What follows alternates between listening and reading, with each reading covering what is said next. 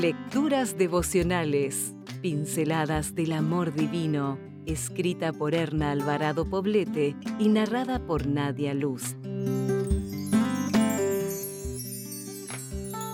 25 de octubre. La sabiduría emocional, parte 2. Al que es dadivoso y desprendido, todo el mundo lo busca y se hace su amigo. Proverbios 19, 6. Me paré frente a ella con mi bandeja de pan fresco para que lo empaquetara y me indicara cuánto debía pagar. Ella hacía eso cada día durante ocho horas, en las que debía permanecer de pie. La miré a los ojos y con una sonrisa me saludó y me preguntó cómo me sentía. Le contesté del mismo modo con mucha alegría, aunque reconozco que yo no tomé la iniciativa. Luego puso la compra en mis manos y me deseó una feliz noche.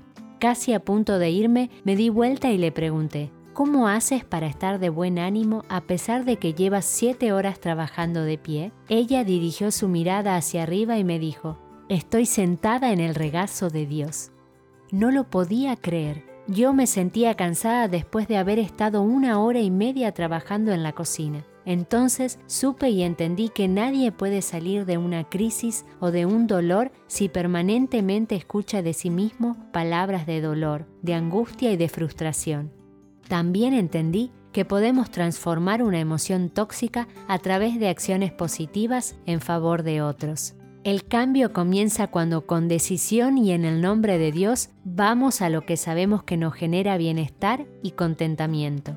La práctica continua del bien nos conduce a la verdadera felicidad. El servicio es el camino, no es un fin.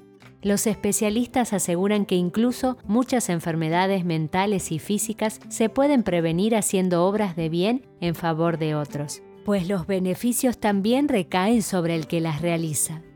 El ministerio de Jesús estuvo lleno de obras de bien, sanó enfermos, consoló a los tristes, alimentó a los que tenían falta de pan y disfrutó de la alegría y los triunfos de los demás. Quiero pensar que a través de ese ministerio de servicio se hizo fuerte para sufrir la muerte de cruz. Es hora de comenzar tus actividades donde sea que Dios te puso. Goza preparando los alimentos para tu familia, decorando y limpiando tu hogar, en tu trabajo. Camina otra milla si es necesario. En la escuela, colabora y coopera con tus profesores y compañeros. Cuando termine el día, cuéntale a Dios tus aventuras y disfruta tu descanso en su compañía. Nunca estarás sola.